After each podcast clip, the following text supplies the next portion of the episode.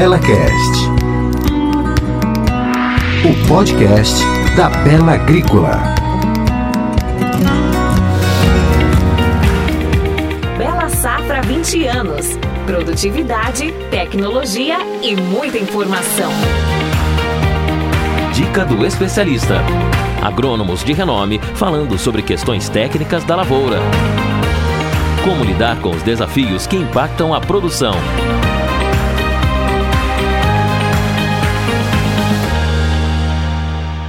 Maravilha, pessoal. Agora a gente está aqui com a dica do especialista e eu não estou com só um especialista, estou com três especialistas. Mas primeiro quero conversar aqui com o Fernando Yokozawa, que é coordenador de nutrição aqui da Bela Agrícola, né, Fernando?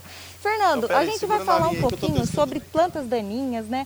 Eu não conheço muito bem, então por isso eu queria saber como que as plantas daninhas aparecem aqui na cultura. Então, Mari, a gente vai estar comentando sobre o manejo de plantas daninhas de difícil controle. O que, que a gente busca quando é, instala uma lavoura? Que ela não tenha competição com o mato. Então a gente pode até mostrar uma área ali que ela está livre de competição. Então a soja ou a cultura que está instalada, ela tem condição de é, produzir o máximo, extrair o máximo do potencial produtivo dela. Como é que essas plantas aparecem? É, a gente procura controlar essas plantas daninhas com produtos químicos. E uma falha em relação a esses produtos, ela tem uma limitação de controle. É onde começa a escapar planta daninha. E para isso a gente precisa adotar várias estratégias para conseguir controlar essas plantas daninhas. E essa estratégia você vai contar já já para a gente, mas antes eu quero falar rapidinho também com outro especialista que está aqui com a gente, que é o Rafael. Rafael, que é desenvolvimento de mercado da Singenta. Rafael, o que, que significa este mercado dentro do comércio de defensivos? Vamos lá, bom dia Mari, bom dia colega, satisfação estar aqui de novo podendo falar com vocês. É, quando a gente fala sobre herbicidas, herbicidas é algo muito especial dentro das lavouras. A gente sabe que é um desafio muito grande aí para diversas culturas que a gente tem trabalhado. E quando a gente olha e analisa esse mercado de herbicida, eu poderia dizer que ele hoje corresponde a aproximadamente 30% do valor gasto em defensivos. Ou seja, eu poderia dizer para vocês basicamente que de cada 10 reais que são gastos em herbicidas, aproximadamente 10 reais gastos dentro de uma lavoura para defensivos, aproximadamente 3 reais trata-se de gastos relacionados a herbicidas. E esses gastos a gente não consegue muitas vezes imaginar o que vai acontecer daqui para frente, mas é uma grande tendência que esse valor tende a aumentar devido a algumas mudanças que a gente teve, principalmente com o surgimento de novas ervas resistentes nos últimos anos, bem como mudanças relacionadas a alguns produtos. Então a gente teve recentemente o banimento do paraquat para uso dentro da agricultura, a tendência que tenha novos herbicidas para substituição desse, de, dessa importante ferramenta, a gente vê o crescimento de novas moléculas auxínicas, é, moléculas para controle de milho tiguera. Então a tendência é que esse mercado cresça ainda mais e que os desafios relacionados a herbicidas cresçam ainda mais nos próximos dias. Ah, isso aí, Rafael. E até aproveitando, né, para saber quais são as principais espécies problemáticas, né, Christian, o Christian Leonel, que é da BASF, Desenvolvimento de Mercado também, vai contar um pouquinho para a gente, né? Me ajuda aí, me dá uma luz.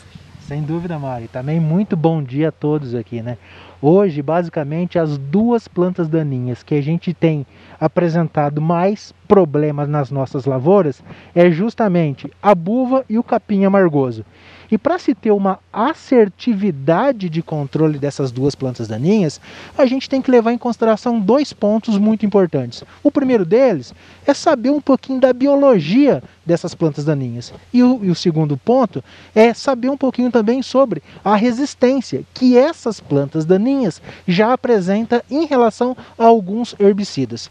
Pensando especificamente no caso da buva, a buva é uma planta que possui uma elevada taxa de reprodução.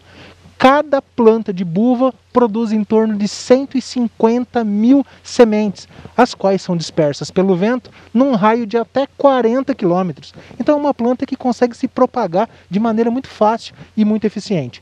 Ela é uma planta que tem um uma capacidade de adaptação muito grande. É uma planta que é natural da África, porém que se aclimatou muito bem nas condições tropicais aqui do Brasil, especialmente nos três estados do sul, e já existe inúmeros relatos de resistência que essa planta daninha apresenta a alguns herbicidas que a gente usa normalmente. O principal e mais comum deles é o glifosato.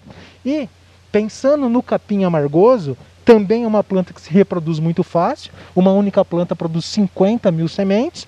Ele possui uma estrutura lá próximo da raiz chamada rizoma, que é uma estrutura de armazenamento de energia, o que facilita muito com que, mesmo depois da aplicação de alguns herbicidas, ocorra rebrotes, que é o não controle efetivo. E também ele apresenta alguns relatos de resistência ou para glifosato ou para alguns graminicidas específicos. Importante é ressaltar que uma única planta de buva por metro quadrado numa lavoura de soja consegue reduzir o potencial produtivo da soja em até 14%. E uma planta, uma touceira de capim amargoso por metro quadrado numa lavoura de soja consegue reduzir o potencial produtivo em até 20%. Então a gente tem que estar muito apto e a gente precisa ser muito eficiente em controlar essas plantas daninhas. Com certeza. E até aproveitando, né, dessa questão de controle de ervas daninhas, é, plantas daninhas, perdão, eu queria saber também, a gente está falando de futuro, né? E depois de um ano de 2020 que a gente teve que aí rebolar para dar tudo certo, eu quero saber, Rafael, o que, que pode vir a ser um problema no futuro? Bom, vamos lá, ponto muito importante, pegando um pouquinho a sequência, o raciocínio que, que o Christian levantou. É, hoje no Brasil nós temos 10 espécies de plantas daninhas que a gente sabe muito bem que tem resistência a glifosato e boa parte dessas espécies já tem casos até de resistência múltipla a diversos mecanismos de ação. Então, se fosse para a gente apostar nos próximos desafios que a gente vai ter para a cultura da soja, eu diria que a grande tendência que nós temos, ou a gente vai acompanhar o surgimento a evolução da reprodução e até nível populacional dessas espécies dentro da nossa lavoura. Então, se eu pudesse destacar para vocês um pouquinho, eu diria assim que a gente precisa ter muito cuidado com o leiteiro, a gente precisa ter muito cuidado com o azevém, com o capim pé de galinha, o próprio capim clores, capim amargoso, e ainda assim nós temos duas espécies muito importantes de caruru, que estão crescido, tanto a variante palmeri quanto a variante híbridos, e temos ainda três espécies de buva. Então, se fosse para apostar dentro das próximas daninhas pré-emergentes, a, a, tendência é que a gente tenha um crescimento dentro de, dessas 10 espécies e provavelmente tendem a ser os próximos desafios futuros que a gente vai ter que manejar um pouquinho, e até o Fernando vai falar um pouquinho depois para a gente.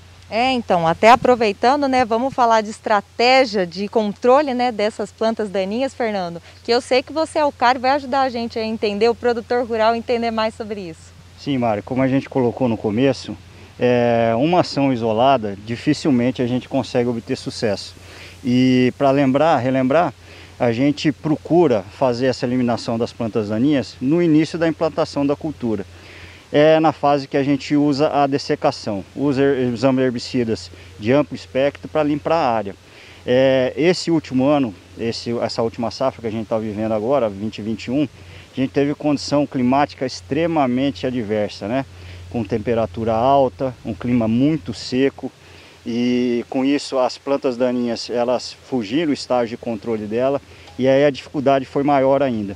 Como eu mencionei anteriormente, o controle químico é o mais usado, certo? E ficamos só na mão do controle químico. É aí onde deu problema. Então hoje, esse ano, a gente tem várias áreas é, com bastante incidência de, dessas plantas daninhas que, que a gente comentou aqui. E só reforçando, realmente a gente precisa dessas estratégias. Dentro dessas estratégias, o que, que a gente pode falar? A gente pode falar de rotação de culturas, uma vez que a gente inverte a cultura que a gente está a gente está é, cultivando, você usa princípios ativos diferentes e aí você consegue ter um controle melhor. Outra coisa é o uso de plantas de cobertura no inverno. A gente tem aqui ao lado essa, esse mix de plantas de cobertura, aonde essas plantas elas evitam que as plantas daninhas de difícil controle é, saem durante o inverno. Então você vê aqui, a gente não, não teria problema com isso.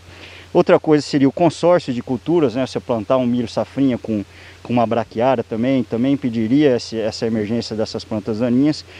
E fora isso, a gente pode falar também de tecnologia de aplicação, né, que é muito importante você conseguir acertar o alvo e principalmente quando tem condição adversa.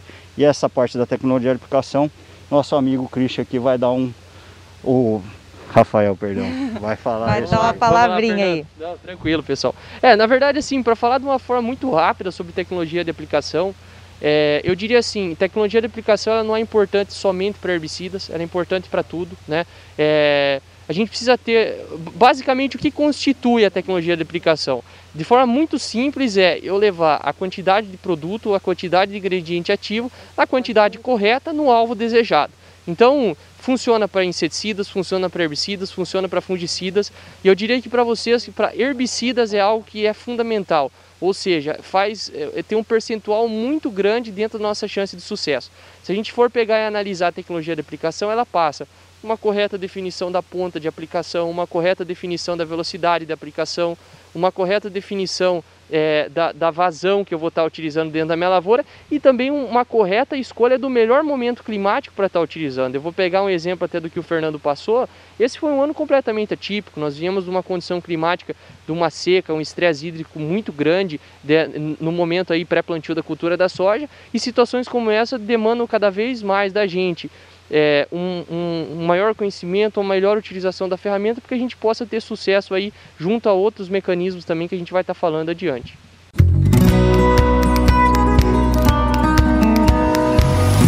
BelaCast, o podcast da Bela Agrícola.